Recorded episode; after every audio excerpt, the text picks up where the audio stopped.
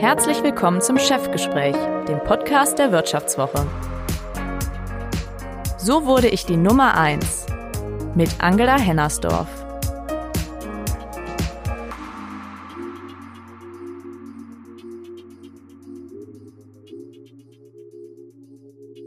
Klaus Fischer, 69 Jahre alt, führt das Familienunternehmen in der zweiten Generation seit über 40 Jahren. Gegründet hat es Arthur Fischer im Jahr 1948. Sein Sitz hat das Unternehmen in der kleinen Gemeinde Waldachtal im Nordschwarzwald. Klaus Fischer machte aus dem deutschen Mittelständler ein globales Unternehmen, das heute in 35 Ländern insgesamt 5200 Menschen beschäftigt und zuletzt knapp 900 Millionen Euro Umsatz machte. Seine weltbekannten Fischerdübel liefert das Unternehmen heute in 47 Länder. Und mit den kleinen grauen Dübeln hat es Fischer zum Weltmarktführer geschafft. Und natürlich gibt es auch immer noch die Fischer-Technik-Baukästen. Technik spielerisch begreifen, lautet das Motto der Schwaben. Ein radikaler Öko ist Fischer nicht. Er liebt Autos. Und ein E-Auto will er erst fahren, wenn er ganz sicher sein kann, dass er es jederzeit aufladen kann. Aber Klimaschutz und Nachhaltigkeit sind Fischer dennoch extrem wichtig. Ende November 2019 hat sein Unternehmen sogar die wichtigste und größte Auszeichnung in Europa im Bereich Nachhaltigkeit erhalten. Fischer hat den deutschen Nachhaltigkeitspreis in der Kategorie Großunternehmen gewonnen. Nachhaltige Projekte werden bei Fischer entlang eines so getauften blauen Pfades ausgewiesen. Die Farbe Blau symbolisiert den Himmel, die Erde und deren Ozeane. Die Stationen im Werk sollen das Bewusstsein für Nachhaltigkeit bei den Mitarbeitern fördern und ausbauen. Ein Beispiel. In der Palettensicherung werden Pakete bei Fischer aneinandergeklebt, statt mit Plastikfolie umwickelt. Das spart allein 33 Tonnen Plastik pro Jahr. Fischer sieht aber das Thema Nachhaltigkeit schwäbisch pragmatisch. Durch den Prozess der kontinuierlichen Verbesserung vermeiden seine Leute täglich Verschwendung und tragen so entscheidend zur Nachhaltigkeit des Unternehmens bei, sagt Fischer. Herzlich willkommen zum Podcast der Wirtschaftswoche. So wurde ich die Nummer eins. Mein Name ist Angela Hennersdorf. Ich begrüße heute einen Unternehmer bei uns im Studio, der seit 40 Jahren ein Familienunternehmen führt, dessen Produkte wohl jeder kennt in Deutschland. Herzlich willkommen, Professor Klaus Fischer von der Unternehmensgruppe Fischer. Vielen Dank. Hallo, ich grüße Sie. Ähm, Herr Fischer, millionenfach vertreiben Sie die kleinen Befestigungsteile in über 100 Ländern. Wie schaffen Sie es, ja mit so einem Massenprodukt auf Dauer weltweit Spitze zu bleiben und zu sein? Ja, gut, das ist wie schafft man sowas? Indem man einfach sehr kreativ ist, gute Ideen hat und schaut, dass das Unternehmen dadurch wächst. Was natürlich ganz wichtig ist, dass sie sehr, sehr gute Mitarbeiter haben, dass sie sehr innovative Mitarbeiter haben, sehr kreative Mitarbeiter haben, Mitarbeitern, denen das Arbeiten Spaß macht und dann können sie natürlich auch sehr, sehr viel erreichen. Weil ohne das geht's einfach nicht. Das ist für mich eigentlich der entscheidende Punkt. Ja. das größte Kapital, das sie im Unternehmen haben, sind die Menschen. Ja, ich habe schon, ich habe ja. gelesen, dass ihre Mitarbeiter ja besonders erfinderisch sind. Ja. Äh, 20 mal mehr Patente pro Mitarbeiter hat äh, Fischer angemeldet als im Durchschnitt in der deutschen Wirtschaft.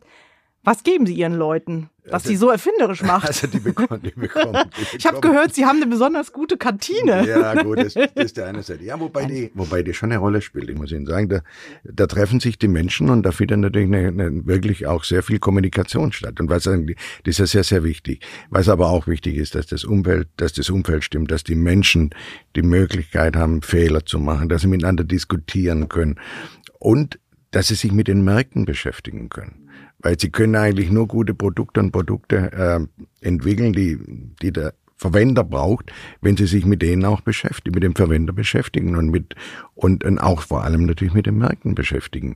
Und und dann brauchen sie noch Personen dazu, die kreativ sind und die Ideen haben und wichtig ist aber auch eines, dass die die Möglichkeit haben, die Ideen umzusetzen. Das ist natürlich, es gibt Unternehmen, da haben die, da haben die Menschen in dem Unternehmen sehr, sehr gute Ideen.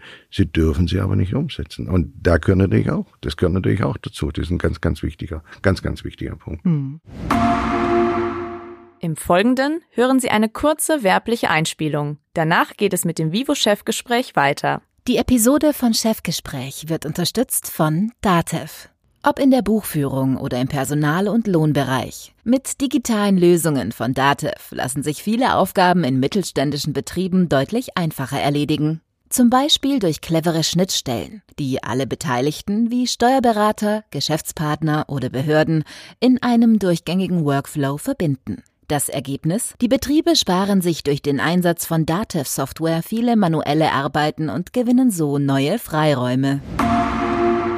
Aber sie müssen ja auch die richtigen Leute an Bord haben, die auch erfinderisch sind und dieses Tüftlergehen ja. in sich haben.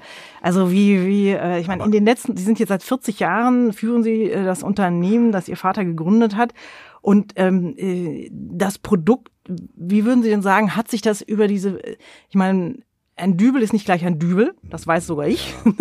Äh, aber es ist doch ein Produkt, wo ich sagen könnte oder wo ich sagen würde, ja, äh, das können ja eigentlich auch die, die pfiffigen Chinesen machen. Die können es ja, vielleicht billiger, äh, ja. sie können es sogar vielleicht billiger produzieren. Was ist das, äh, der, der, das Unterscheidungsmerkmal, was den Fischerdübel von allen anderen ja, unterscheidet? Aber, gut, es ist ja so, es ist ja, viele kennen den, den, den grauen Dübel. Mhm. Aber das, die ganze Produktpalette ist ja viel, viel größer. Mhm. Das sind ja, wir haben Kunststoffdübel, die zugelassen, zugelassene Produkte. Dann haben wir im Stahldübelbereich Produkte, die, die im Grunde genommen ja nicht keine einfachen Produkte sind. Dann sind wir heute im chemischen Bereich jetzt ganz, ganz stark geworden. Und, äh, und sowas nachzumachen, ist es nicht so einfach. Und sie brauchen dann auch noch Zulassung, um das Produkt überhaupt einbauen zu können und so weiter. Also das einfach anzuwenden, ist nicht so einfach. Aber was ganz wichtig ist, dass sie immer schneller sind wie die anderen.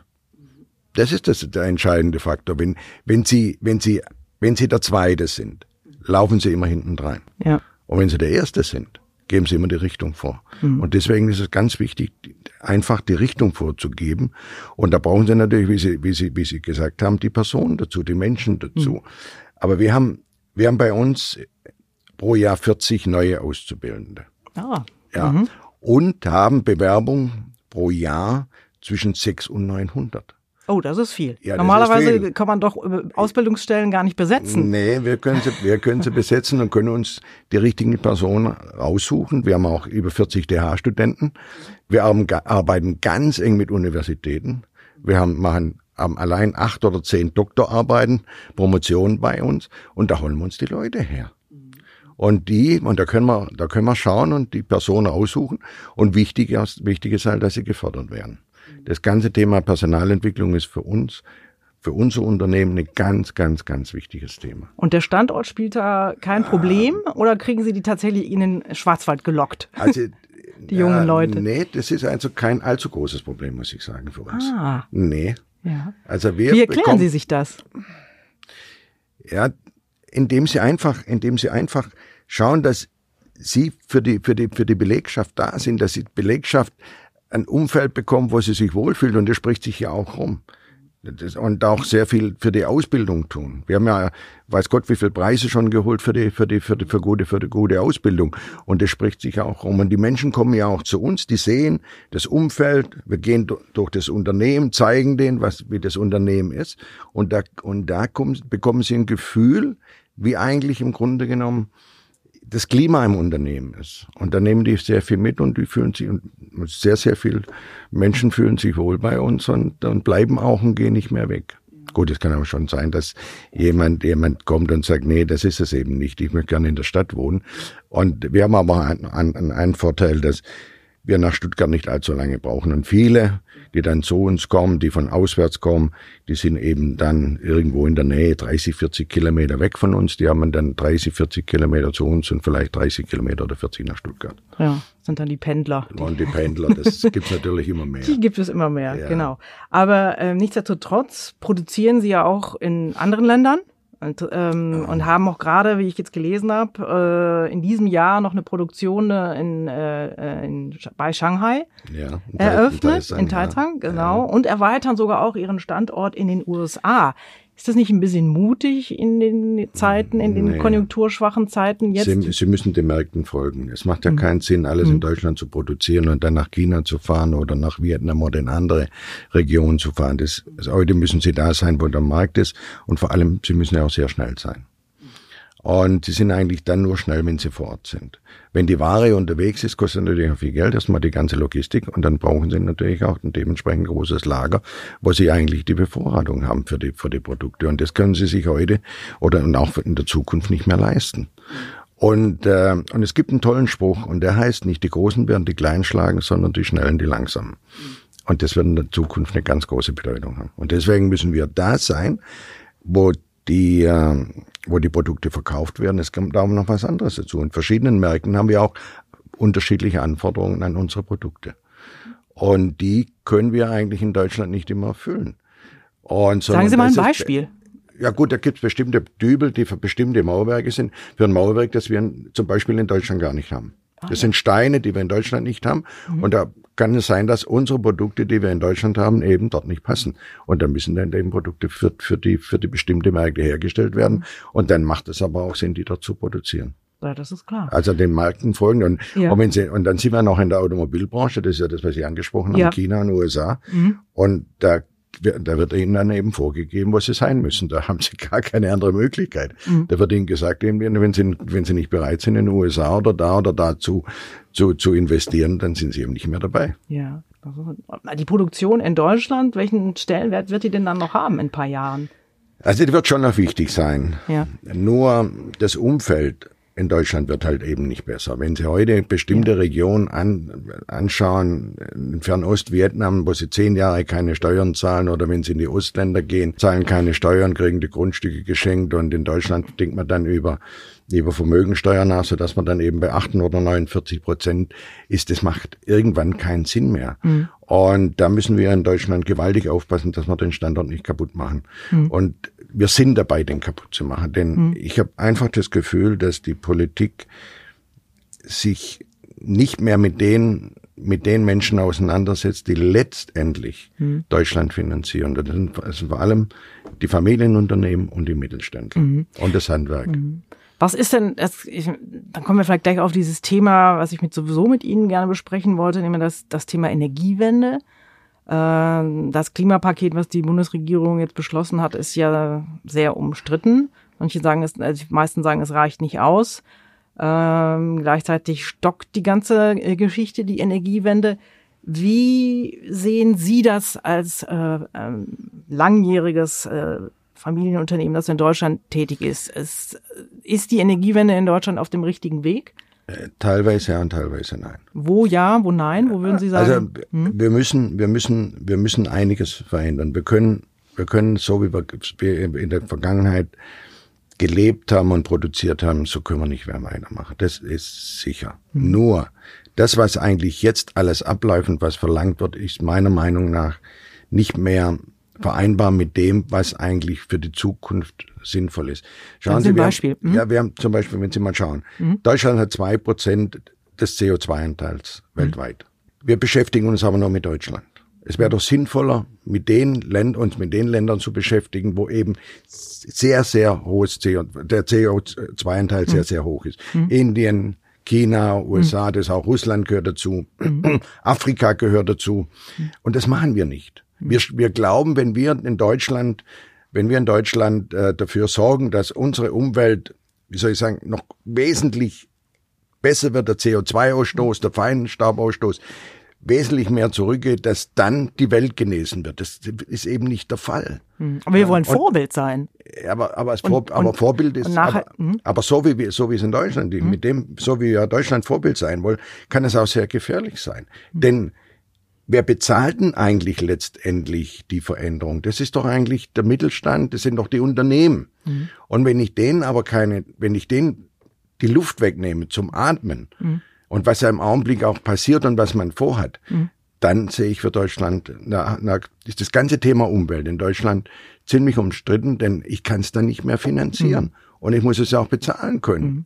Und es muss sinnvoll sein. Und Wo ist denn das größte Problem bei dem Thema jetzt Energiewende? Das, Würden Sie sagen, die, Strompre die, die, hohen Strompreise oder belastet Sie äh, und Ihr Unternehmen das jetzt gar nicht so? Vielleicht? Ja, doch auch. Das, ja? Nee, das Problem ist, dass jeden Tag neue Ideen kommen. Mhm. Jeden Tag irgendjemand was Neues einfällt und es dann sofort umgesetzt wird. Da ist eine Hektik da. Mhm. Da setzt man sich nicht hin und sagt so, jetzt schauen wir mal, was sind eigentlich genau die Ursachen? Was sind eigentlich unsere drei, vier größten Probleme, die wir mhm. haben im Bereich Umwelt, mhm. in der Umweltverschmutzung? Ja. So, und dann machen wir, und dann setzen wir uns hin, machen ein Konzept, gemeinsam mit der Industrie, mhm. und dann setzen wir das konsequent um. Mhm. Aber im Augenblick wird alles gemacht und nichts richtig. Das ist mhm. doch die große Problematik, die wir haben. Mhm. Wenn ich heute in der Firma, wenn ich heute in der Firma das nächste, in das nächste Jahr gehe, sage ich auch, was waren, was waren 19, die drei, vier, fünf, sechs größten Probleme. Mhm. Und wie, was müssen wir tun, dass wir die 2020 und 21 und auch in der Zukunft nicht mehr haben. Mhm. Und das passiert eben nicht. Mhm. Man geht, man geht eigentlich, man geht eigentlich nicht systematisch an das Thema ran mhm. und das ist und das ist das, was wir haben. Wenn Sie, mhm. wenn auch wenn, wenn was wäre denn für Sie das wichtigste Thema? Also im Grunde genommen ist es doch so, dass wir in der Zukunft Autos bauen müssen, die eben die Luft nicht mehr so verschmutzen. Dann mhm. müssen wir hergehen. Das nächste ist, was überhaupt nicht angesprochen wird, dass der Hausbrand ja im Grunde genommen 30 oder 40 Prozent des CO2-Stoßes aus, mhm. Ausstoßes ausmacht. Mhm. Warum geht man dann da nicht systematisch an diese Themen ran? Mhm. Sagt so, oh, da geht man dann schon, wobei E-Mobilität, so wie es im Augenblick aussieht, ja auch der falsche Weg ist, mhm. die, alleine auf, auf, auf die zu setzen, mhm. sondern Wasserstoff spielt auch eine ganz entscheidende ja. Rolle meiner mhm. Meinung nach. Mhm. Und dann den Hausbrand anschauen, dann mhm. schauen, und dann haben wir, dann haben wir Kohlekraftwerke, die sehr viel CO2 ausstoßen. So, und jetzt ist die Frage, wie gehen wir diese Themen systematisch an? So, und wenn wir diese drei Themen angehen, und zwar gut. Mhm. Und zwar so, dass jeder mithalten kann. Da haben wir sehr, sehr viel für die Umwelt getan. Mhm. Und wenn wir dann noch schauen, mhm. dass wir die anderen Nationen, die große Probleme haben mit diesem Thema, mhm. wenn wir die dann noch unterstützen, mhm. Auch finanziell, mhm. auch mit, mit unserem Wissen unterstützen, dann haben wir noch viel mehr getan. Ja, ja. Aber Herr Fischer, Sie tun ja auch schon sehr viel in Ihrem eigenen Unternehmen zu dem, äh, zum Thema ja. Nachhaltigkeit. Äh, äh wie genau konkret sieht das bei Ihnen aus? Also es gibt den, ich habe ja, ähm, ja. äh, gelernt, es gibt jetzt einen grünen, oder gibt es schon länger, es gibt einen Ökodübel. Ja, ja, so der erste ja, Ansatz. Ja. Was ist ein Ökodübel? Also ein Ökodübel ist das, das, das, Erzählen Sie mal. Das, das, das ist hergestellt aus Rizinusöl. Ja. Und es ist also kein, normalerweise ist es so, dass Sie dass wenn Sie einen Kunststoff, normalen herkömmlichen Polyamid kaufen, der wird hergestellt, das Polyamid wird hergestellt, da ist auch da ist ein, ein, mhm. ein Ölanteil drin. Mhm. Und äh, bei dem neuen Dübel, da ist da, da ist kein Öl mehr drin, mhm. sondern Rizinusöl. Mhm. Ja, und der ist aus Rizinusöl hergestellt. Mhm. mhm. Und so haben wir einige Produkte, nicht und, nur und das am chemischen Bereich, ja. wo wir mhm. das machen, aber das ist nur ein Teil. Der andere ja. Teil ist der, dass wir natürlich im Unternehmen auch schauen, dass wir nachhaltig sind. Ja. Und das geht aber, das geht aber muss ich sagen, auch bei uns sehr, sehr gut, weil mhm. wir uns mit dem Thema Kaizen beschäftigen. Das Aha. heißt, ja, Ver Vermeidung von Verschwendung. Kommt aus Japan. Mhm. Ja. Ja. ja. Ich kenne es, genau. Ja, genau. Kommt aus Japan. Ja, ja. ja, also Und Sie sehen das praktisch die Nachhaltigkeit über, über, durch die ökonomische Brille. Ja, ja. Ne? Ja, ja, Aber, so, aber ja, so ist ja auch sehr gut zu erreichen. Mhm. Und zwar, dass Sie hergehen und jeden Tag besser werden. Mhm. Und wenn Sie jeden Tag besser werden, mhm wird auch, tun sie auch sehr viel für die Nachhaltigkeit. Wenn sie, wenn sie schauen, dass sie, wenn sie sehen, dass sie zu viel Energie verbrauchen, dann gehen sie her und reduzieren da. Wenn sie schauen, dass sie zu viel Verpackung haben, reduzieren sie da. Und so weiter. Und das machen sie aber jeden Tag. Mhm. Oder weil jeden Tag die Frage gestellt wird, wo sind wir verschwenderisch? Mhm. Wo können wir, wo können wir, wo können wir einsparen? Wo können wir besser werden? Allein über, also ich muss Ihnen sagen, wir sind, glaube einige Jahre haben wir ganz viel, ganz viel für die Nachhaltigkeit getan, ohne dass wir es gemerkt haben. Mhm. Einfach dadurch, dass wir, dass wir immer jeden Tag besser wurden, mhm.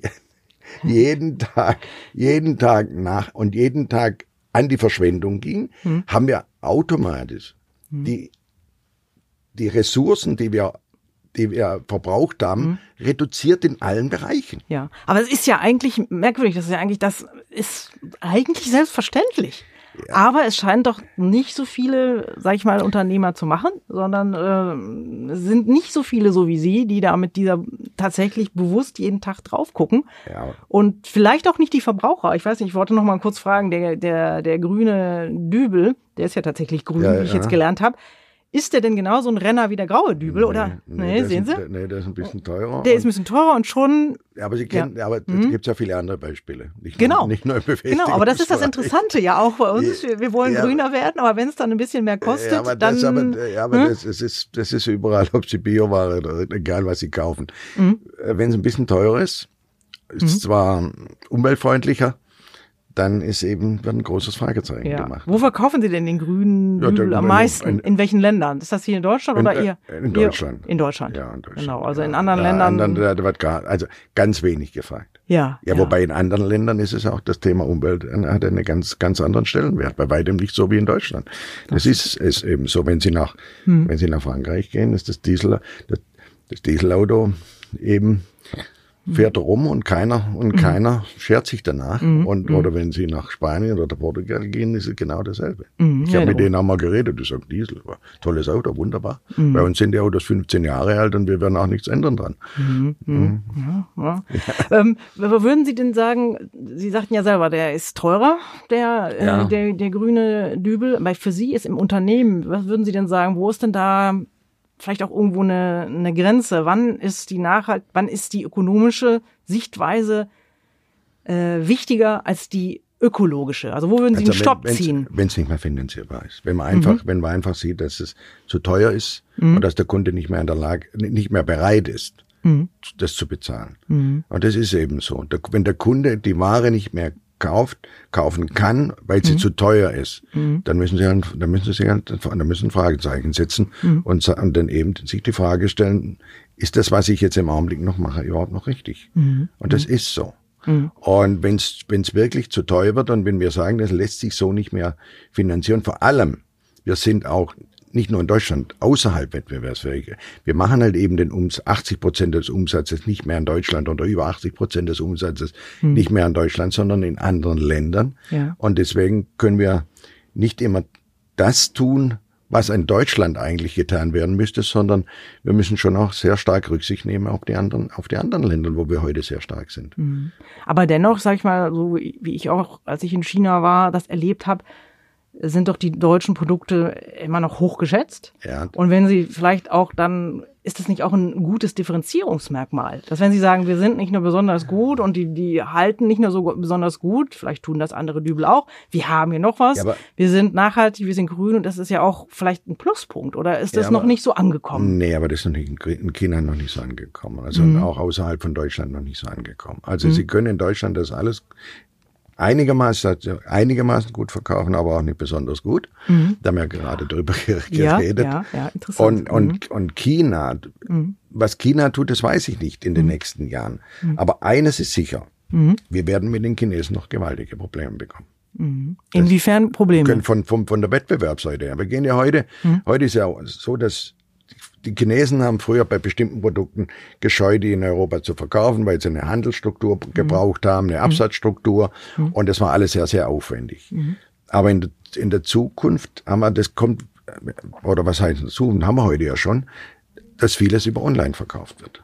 Mhm. So. Und mhm. die Chinesen können natürlich das genauso nutzen, wie wir ja auch nutzen. Das heißt, ja. sie brauchen in der Zukunft für ganz bestimmte Produkte, auch wahrscheinlich für unsere, in der Zukunft keine Handelsstrukturen mehr, sondern da können die direkt auf den Verwender gehen. Mhm. Und da wird sich noch sehr, sehr viel ändern. Ja. Und das ist eine große Herausforderung. Deswegen ist es, auch, ist es ja auch sehr wichtig, dass wir uns das, was wir, oder bezüglich Umweltveränderung, dass wir uns das leisten, was wir uns leisten können mhm. und nicht, und nicht mehr machen. Denn irgendwann mhm. sind wir nicht mehr wettbewerbsfähig. Da sind mhm. wir weg vom Markt. Mhm. Wir sehen es ja heute auch im Bereich der Automobilindustrie, wie die im Augenblick ja, wie die im Augenblick ja, oder welche Probleme die hat. Ja. Und das ist nicht gut für Deutschland. Ja. Und es ist auch nicht gut, dass man die in eine Ecke zwängt, in die Thema E-Auto, e ja, sondern mhm. dass man nur in die Ecke und ihnen nicht die Möglichkeit gibt, auch über andere Themen nachzudenken, mhm. die mit Sicherheit nicht schlechter sind. Würden Sie denn sagen, so diese Kaufprämie für E-Autos, äh, die es jetzt von staatlicher Seite her gibt, ist eine gute Idee? Oder? Nee, ich bin, ich bin der Meinung, alles, alles, was subventioniert ist, ist nicht gut. Mhm. Also ich bin sogar, ich bin der Meinung, dass es gut wäre, wenn man über die ganzen Subventionen nachdenken würde in Deutschland, würde dafür eine gewaltige Steuerentlastung bringen. Mhm. So dass die und, und und was auch wichtig wäre, dass man den Unternehmen mehr Spielraum gibt und mhm. mehr Vertrauen in, das, in die Unternehmen setzt und nicht glaubt, dass man denen genau sagen muss, was sie zu tun haben und mhm. was sie nicht tun dürfen. Mhm. Das ist meiner Meinung nach der falsche Ansatz. Man muss schauen, dass man wieder denen mehr Spielraum gibt, weniger Steuern und dafür die Subventionen mhm. zurücknimmt. Das ja, den ist Spielraum halt, das hatte ja eine VW zum Beispiel, weil ich meine, das ist jetzt nicht ihr Thema, aber es ist ein anderes Thema die hatten viel Spielraum, man, es hat nicht genau hingeguckt. Bis, aber, aber- und, in solcher aber- Situation- aber- und die Chinesen sind jetzt schon schneller in den E-Autos und, und Aber- in aber- dem Land. Aber nur in der Stadt. Mhm. Wenn Sie mal schauen. Und das ist ja auch in Deutschland das Thema. Ein E-Auto ja, aber in der Stadt. Mhm. Aber, aber bei uns, ich, ich lebe ja auf einem Land. Ja, Sie wie, sind- wollen, wie wollen Sie dem E-Auto, noch das, das, Mhm. funktioniert im Augenblick. Mit den Autos, die Sie haben, funktioniert das sind so noch nicht auf ein E-Auto umgestiegen. Nee, das werde ich auch erst dann tun, wenn ich weiß, dass ich von A nach B komme. Und vorher nicht. Das Ja. ist, aber es ist wirklich so. ja, ja. Und- aber das kommt doch, das kommt doch. Die sind doch jetzt dabei, Lade und Ja, äh, ja, Säulen und so weiter ja, aufzubauen. Aber, ja, aber mich, Ähm, mich wird viel mehr, viel, Mhm. viel mehr äh, würden die, Auto, die Autos mich interessieren, die mit Wasserstoff in Zukunft betrieben werden. Das Mhm. ist, das ist eigentlich wahrscheinlich der, der, das, das, das, der, der, der richtige Weg, nicht die E-Auto. Mhm. Ich wollt, wollte Sie noch mal fragen, Sie sagten, äh, wenige den Unternehmen mehr Spielraum geben, Steuerentlastung und so weiter. Wenn Sie jetzt junge Menschen angucken, die ja, Ja. gerade fürs Klima äh, sehr Ja, aktiv ja, auf die Straße gehen, wenn Sie zum Beispiel eine äh, Greta Thunberg jetzt treffen würden, ich weiß nicht, vielleicht haben Sie auch schon getroffen, was würden Sie ihr sagen? Was würden Sie ihr sagen? Äh, oder wie nehmen Sie da die Jugend wahr? Sie Ja, haben ja gut. viele Jugendliche und Nee, Jugend. Grunde, ja, im Grunde, ja, ich, ich verstehe ja, dass sie auf die Straße gehen, weil die sagen, wir wollen, wir wollen schauen, dass es eigentlich die Erde noch lange gibt. Und das und das, das nicht die nächsten Generationen dafür da sind, die Erde eigentlich oder nicht da sind, sondern die nächsten Generationen die Erde kaputt machen, sondern es ist notwendig, da einiges zu tun. Aber wichtig ist natürlich auch, dass Aufklärung stattfindet, auch für die Jugendlichen, um aufzuzeigen, dass man das nicht von heute auf morgen machen kann, sondern dass man eben halt eine gewisse Zeit braucht, um eben die Veränderung, das, die Veränderung zu haben. Und wenn das zu schnell geht, wird eines passieren. Es werden ganz viele Menschen auf der Straße stehen, die keine Arbeit haben. Und das kann auch nicht unsere Zielsetzung sein. Die jungen Leute sind euphorisch, ist ja in Ordnung, waren wir ja auch. Und äh, Ja, da muss es schneller gehen. Ja, ne? Also natürlich, und ist das muss alles unheimlich Und es sind ja nicht alle wie, wie Ihr Unternehmen, die jetzt auf die Nachhaltigkeit ja schon seit Ja. Jahren setzen, sondern es ist äh, Ja, aber, so, es gibt, ne? aber es gibt schon, schon viele Unternehmen, die da sehr viel tun. Aber, Ja. aber äh, es ist dann auch wichtig, dass, dass eben nicht nur dieses Thema angesprochen wird, sondern dass es wirklich, dass es im Einklang funktioniert, dass eben das, die, die auf der einen Seite zu schauen, dass die Energiewende so vonstatten geht, dass sie uns in den nächsten 20, 30 Jahren auch wirklich einen Fortschritt bringt. Und auf der anderen Seite, dass die Firmen, die das finanzieren, dass es die noch gibt. Das, ist, das ist ja die Herausforderung in der ganzen Sache. Richtig, da mhm. wird im Augenblick meiner Meinung nach teilweise, ja, werden Fehler gemacht. Okay, kommen wir noch mal zu Ihrem Unternehmen. Sie haben Ihrem Unternehmen äh, drei verbindliche Werte gegeben oder definiert. Innovativ, darüber hatten wir schon gesprochen, eigenverantwortlich und seriös. Ja. Seriös, Herr Fischer, das finde ich jetzt irgendwie interessant. Ähm, äh, was verbinden Sie oder was heißt für Sie seriös? Würden Sie einen jungen Auszubildenden mit Irokesenschnitt in rosa gefärbten Haaren nicht einstellen? Oder was heißt für Sie seriös? Das ist ja Nee, irgendwie nee, sehr seriös, altbacken. ser, ja, das, äh, nee, das ist der Umgang miteinander. Mhm. Dass wir seriös miteinander umgehen, dass, dass jeder an seinem Arbeitsplatz sich so verhält, dass er eben, oder anders gesagt, dass er nicht die Ideen anderen, dem anderen klaut, dass Mhm. er, dass sie sich gegenseitig unterstützen, Mhm. hm, dass sie miteinander kommunizieren, und dass keiner den anderen auf Deutsch gesagt übers Ohr haut. Und das, und das ist die eine Seite. Mhm. Die andere Seite ist es aber auch, dass wir als Unternehmen Mhm. seriös sind. Mhm. Dass wir jetzt nicht, korru- in, in, in sind. Mhm. Länder gehen, wo die Korruption ganz, eine starke Korruption da ist oder sehr hohe Korruption. Und wir gehen da rein und machen kräftig mit. Mhm. Da müssen wir uns vorher genau überlegen, was wir tun. Und Hatten deswegen, Sie, standen Sie schon mal vor so einer Entscheidung, wo Sie gesagt haben, Es- da gehe ich lieber nicht hin? nee, aber wir standen vor einer Entscheidung zu bezahlen oder nicht zu bezahlen. Ah ja. Und dann haben wir gesagt, nein, wir bezahlen nicht. Gut, dann haben wir auch das Geschäft nicht gemacht. Aber wir haben nicht bezahlt. So, und das, sind, das ist eigentlich das Thema seriös. Oder wenn Sie auch das Thema Nachhaltigkeit nehmen, dass man wirklich nicht sagt, wir sind nachhaltig, sondern dass man auch wirklich das tut, dass man es macht und auch umsetzt. Und das ist eigentlich auch das Wort. Sie haben aber vorher ein, ein, das Thema Innovation. Das möchte ich, da möchte ich vielleicht eines. innovativ heißt ja nicht nur Verbesserung, sondern heißt Erneuerung. Mhm. Und deswegen haben wir das reingenommen. Für uns ist es ganz wichtig, dass sich das Unternehmen permanent erneuert. Mhm. Und dass wir das, was wir tun, aber wie schaffen Sie das? Ich meine, das kann man nee. nicht aufoktroyieren. Von oben der Chef nee. sagt, wir müssen uns jetzt erneuern. Nee, das, das, das, das, nee, das, ist, das ist eigentlich im Grunde genommen, wird es eigentlich, wird es durch die Menschen von sich, das machen die mhm. von sich aus. Wir, die sehen, dass wir neue Wege gehen müssen, haben wir schon öfters gemacht mhm. und sind gemeinsam diesen Weg gegangen und sehr erfolgreich. Mhm. Und jetzt stehen wir wieder vor einer ganz neuen Herausforderung, vor, der, vor dem Thema Digitalisierung. Mhm. Und es ist für uns auch eine, das, das Unternehmen wird in ein paar Jahren ein komplett anderes Unternehmen wieder sein. Mhm. Und das heißt, das Unternehmen muss sich dann, muss sich erneuern, jetzt in der Phase. Und, äh, und das ist, das ist für Was ist die Herausforderung für Sie mit der Dig Digitalisierung? Ich meine, das ist ein Produkt, was äh, ja, der, im Grunde muss, im Grunde genommen muss ich ja eigentlich der, der, im Vertrieb müssen wir digitalisiert sein, neue Wege gehen. Wir müssen mhm. in der Produktion, mhm. wir müssen im, im, in den indirekten Bereichen mhm. digitalisieren. Mhm. Und äh, und das heißt, sich verabschieden von alten Themen mhm. und in ganz neue Themen reingehen. Das mhm. heißt aber auch, dass die Mitarbeiterinnen und Mitarbeiter im Unternehmen anders ausgebildet, sich anders ausbilden lassen, dass anders ausgebildet wird mhm. und dass im Grunde genommen, wie gesagt, das Unternehmen in einigen Jahren anders aussehen wird. Mhm. Und ich bin auch sicher, Kommen also Sie da noch mit bei, den ganzen, bei dem ganzen Thema? Im Augenblick noch.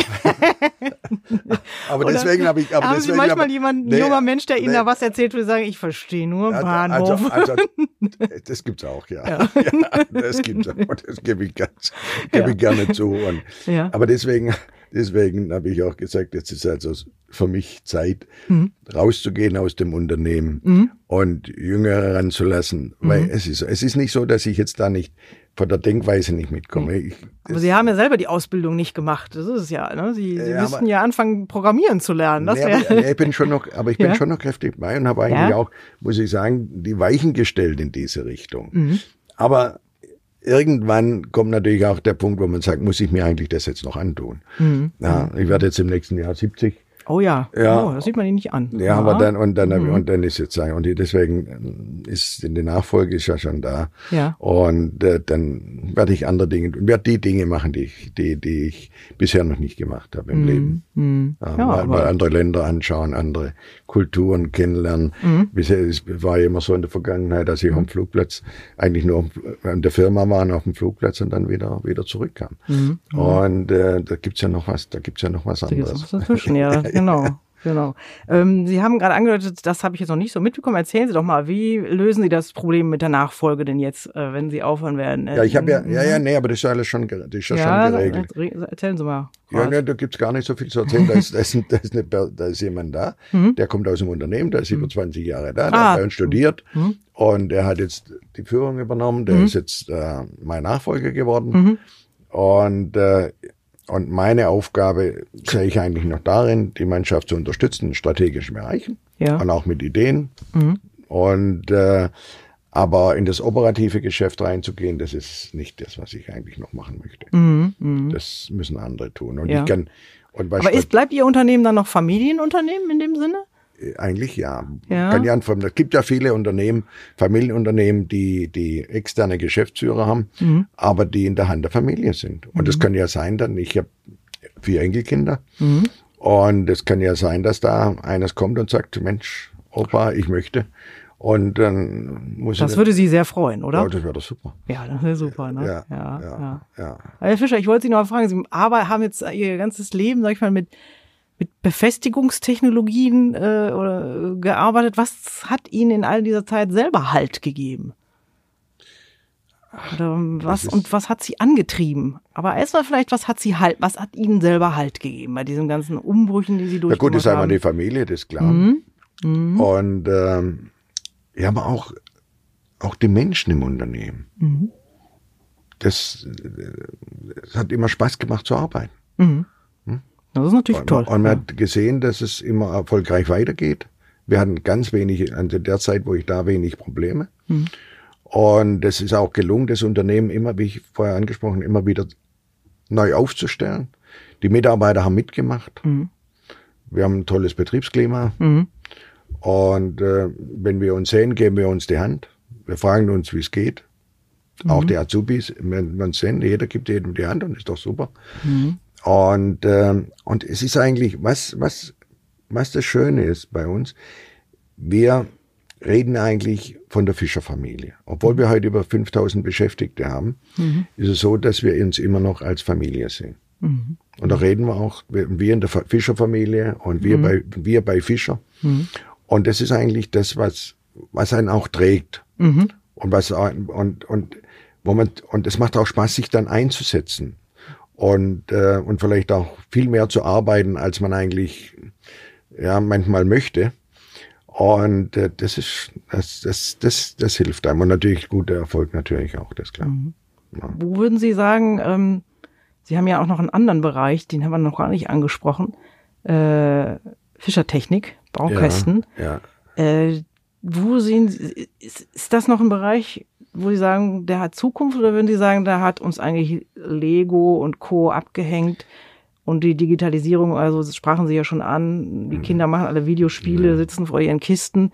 Ist das noch ein zukünftiges ja. Feld bei Ihnen? Ja, ja, das ist noch. Mhm. Also das Thema Digitalisierung hilft uns sehr stark. Mhm. Wir, wir, können ganze Fabriken simulieren, das haben wir ja früher schon gemacht. Und, äh, und da sind wir auch, muss ich sagen, heute sehr, sehr gut aufgestellt. Mhm. Und arbeiten da mit, mit namhaften Firmen zusammen auf dem Sektor. Und das ist natürlich mhm. fürs Ausland auch hochinteressant, auch für mhm. China interessant, eben mit Fischertechnik digitale Abläufe in der Firma zu simulieren. Also dann nicht mehr nicht, nicht die Kinder als Zielgruppe, nee, sondern doch, doch teilweise auch, weil ja. sie das können dann das können sie dann wieder nehmen in, in, in, und und also in einem Kleinformat nehmen und dann für die Kinder gestalten, mhm. so dass die Kinder spielen können. Mhm. Wobei es ist immer so Lego und Fischertechnik man hat immer den Fehler gemacht, dass man die zwei verglichen hat. Mhm. Lego und Fischertechnik sind einfach unterschiedlich. Vom, von, von der Bauweise Lego können Sie einsteigen bei null, mhm. Fischertechnik bei vier bis fünf Jahren und mhm. Fischertechnik ist halt eben ein ganz technisches Produkt, mhm. Spielzeug. Aber Sie können natürlich sehr viel simulieren, Sie können die Technik sehr, sehr gut darstellen und so weiter. Also ich bin der Meinung, dass es irgendwann auch wieder, und es zeigt sich auch, hat sich in den letzten Jahren auch gezeigt, dass immer wieder der die Kinder neigen ganz stark natürlich iPhone und so, das ist natürlich mhm. das Handy, das ist natürlich ein ganz, das ist ja auch ein Thema für sich. Mhm. Aber die Kinder, viele Kinder gibt es heute, die technisch begabt sind und wollen dann irgendwas gestalten. Mhm. Und das können sie dann mit Fischertechnik hervorragend. Müssten sie dann nicht Fernsehwerbung machen, um an die Kids zu kommen? Oder äh, äh, nee, Facebook-Werbung oder sonst was? Nee, wir kommen eigentlich rein. Wir kommen, machen ja mhm. sehr, sehr viel jetzt übers Internet. Das ist natürlich mhm. auch sehr, sehr gut, mhm. damit zu arbeiten. Und, ähm, und das funktioniert gut. Fischertechnik wird nie, ist ja wie vorher angesprochen, nie so mhm. groß werden wie Lego. Aber mhm. so wie es heute ist, ist es gut, wenn es jedes Jahr ein bisschen wächst, mhm. ist es in Ordnung. Mhm. Und äh, aber es wird natürlich nie die Bedeutung haben wie in, auch im Unternehmen, wie jetzt zum Beispiel die Befestigungstechnik. Hat es mhm. auch nie gehabt. Mhm. Bei meinem Vater, das war sein Lieblingsprodukt. Ja. Aber, aber das die Erfinder, das bei Erfindern äh, des Öfteren der Fall. Mhm. Sie ja. bleiben bei Ihren Dübeln. Ich bleibe. Ja, das ist eigentlich der Bereich, der für uns natürlich mit, ja, der ganz große Chancen hat in der Zukunft. Mhm. Wir werden immer mehr Menschen, mhm. es wird anders gebaut werden. Mhm. Der Klimawandel wird die, wird die Menschheit zwingen, anders zu bauen. Ja. Es wird sich vieles verändern. Mhm. Und wenn man das nicht als äh, Bedrohung sieht, sondern als Chance mhm. kann man sehr viel daraus machen. Okay. Ja. Herr Fischer, vielen herzlichen Dank, dass ja, Sie hier ja, waren. Dankeschön. Spannende Geschichten über Hidden Champions des deutschen Mittelstandes und wie sie zu Weltmarktführern wurden, können Sie, liebe Hörer und Hörerinnen, auch live miterleben bei unserem Gipfeltreffen der Weltmarktführer. Das findet am 29. und 30. Januar 2020 in Schwäbisch Hall statt. Weitere Infos unter weltmarktführer-gipfel.de.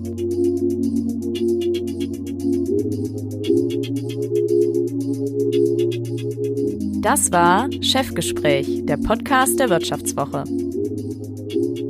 So wurde ich die Nummer 1 mit Angela Hennersdorf. Unser Podcast wird produziert von Sandra Beuko, Anna Höhnscheid, Ellen Kreuer und Lutz Knappmann. Neue Folgen erscheinen immer freitags um 15 Uhr. Wie Sie unseren Podcast abonnieren können, dazu finden Sie alle Informationen unter vivo.de/slash podcast. Herzlichen Dank fürs Zuhören und bis nächste Woche.